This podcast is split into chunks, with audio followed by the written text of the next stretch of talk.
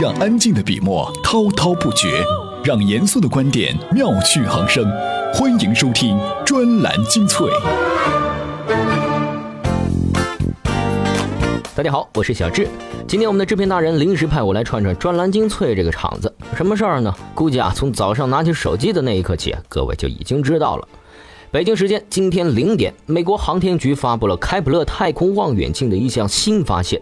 天文学家发现了迄今最接近另一个地球的系外行星开普勒四五二 b。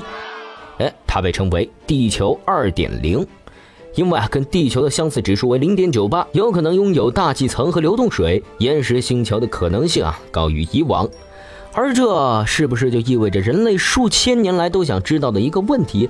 在茫茫宇宙当中，我们是否孤独？现在已经有了一个很接近的答案了呢。其实啊，早在2013年的4月份，美国航天局就曾经很欣喜地宣布，开普勒天文望远镜已经观测到两颗太阳系外迄今最像地球、可能最适宜人类居住的行星，一个温润如夏威夷，一个酷寒如阿拉斯加，距离地球1200光年。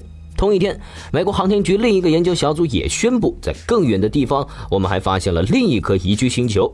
在当时啊，这三颗星球的发现，据说是让不少官员们都惊呼：人类走向找到类似家园又近了一步，我们从此不孤单啊！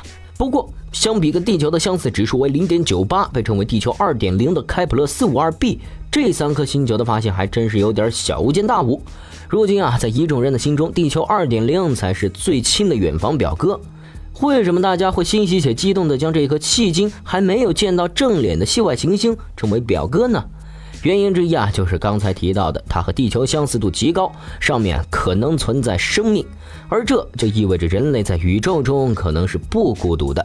原因之二，或许是来源于一个并没有经过科学论证过的说法：太阳只能庇佑人类十一亿年。我们寻找系外行星，希望登陆火星乃至移民火星，并不是因为那儿更美好，而是为了找到人类未来的避难所啊！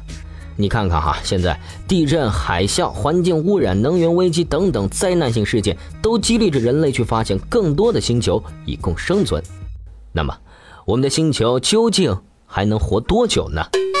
根据现代天文学的研究，在宇宙中类似太阳大小的恒星的寿命一般在一百亿年左右，而太阳已经存在了四十五亿年到五十亿年的时间。按照人类的生命计算，太阳现在处于中年期，寿命还有五十亿年左右。然而，地球真的能活五十亿年吗？很多人会说，有太阳就可以有人类，那么地球还有五十亿年的寿命。其实不然，简单的想，一位老年人一定是完全健康、没有疾病的吗？不可能啊！太阳也一样，随着这个氢元素的消耗，哈，它早老年期太阳将会更加的不稳定。那时没有人可以保证太阳不会突然变化。要知道，太阳很多小的改变对人类的威胁也是非常大的，比如太阳黑子爆发、太阳风、磁暴等等等等。所以，精确算，人类还可以在太阳的庇护下存在十一亿年左右。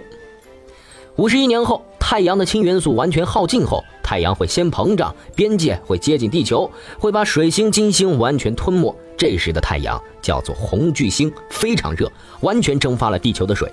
没有水，生命一般是不存在的。没有水，地球的温度也是非常高的。然后太阳又收缩成为一颗白矮星，这时太阳的温度很低，地球的温度也会接近绝对零度，这是完全不可能存在生命的。而从理论上来说，十一亿年的时间足够人类找到另一个适宜人类居住的星球。不过，即便找到这样一个星球，仍然将面临这样几个问题：第一，怎么移民过去？拿现今这颗跟地球的相似指数为零点九八的系外行星来说，就算它真的具备生命生存的基础条件，但它和地球的距离有多远呢？一千四百光年啊！这是个什么概念？人类想要到达前几天刚露出正脸的冥王星，需要九年时间；而想要到达这个距离的行星，则需要五亿多年啊！如果是对于现阶段的人类科技来说，一千四百光年简直就是个难以逾越的鸿沟。所以在星球飞行理论没有突破的情况下，依靠传统火箭不借助时空穿越，人类基本上不可能抵达这些系外行星。第二，如何应对宇宙中的黑暗森林法则？假设人类已经突破了星际飞行理论，能够借助时空穿越，但并不意味着人类就有能力去应付宇宙中的最强者。在科幻小说作家刘慈欣的《三体》中，曾细致描述过宇宙中的社会学基本公理是这么两条：其一，生存是文明的第一需求；其二，文明不断增长和扩张，但宇宙中的物质总量保持不变。而这又意味着什么呢？宇宙就是一座黑暗森林，每个文明都是带枪的猎人。如果他发现了别的生命，能做的只有一件事儿：开枪消灭之。在这片森林中，他人就是地狱，就是永恒的威胁。任何暴露自己存在的生命，都将很快被消灭。假设人类在进行星际移民时，也处在这样的宇宙文明图景当中，怎么保证将移民的那颗星球的文明程度不比人类高？如何确保地球在这个过程中不被宇宙中的更强者发现？而即便是撇开这些理论上的假设，哈，一个最基础也最现实的问题是：当太阳不再庇佑地球的时候。是不是所有的人类都能进行星际移民？如果不能，如何去选择哪些人去，哪些人留？而这些，必定会经历多轮伦理上的拷问呐。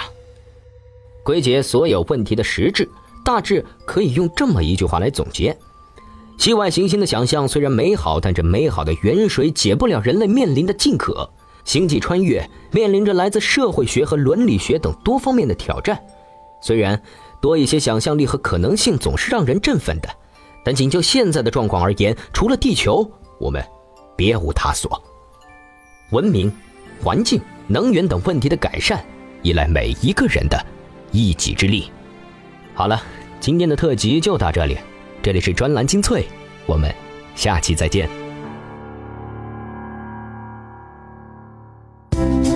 怎么样关注我们的微信公众号呢？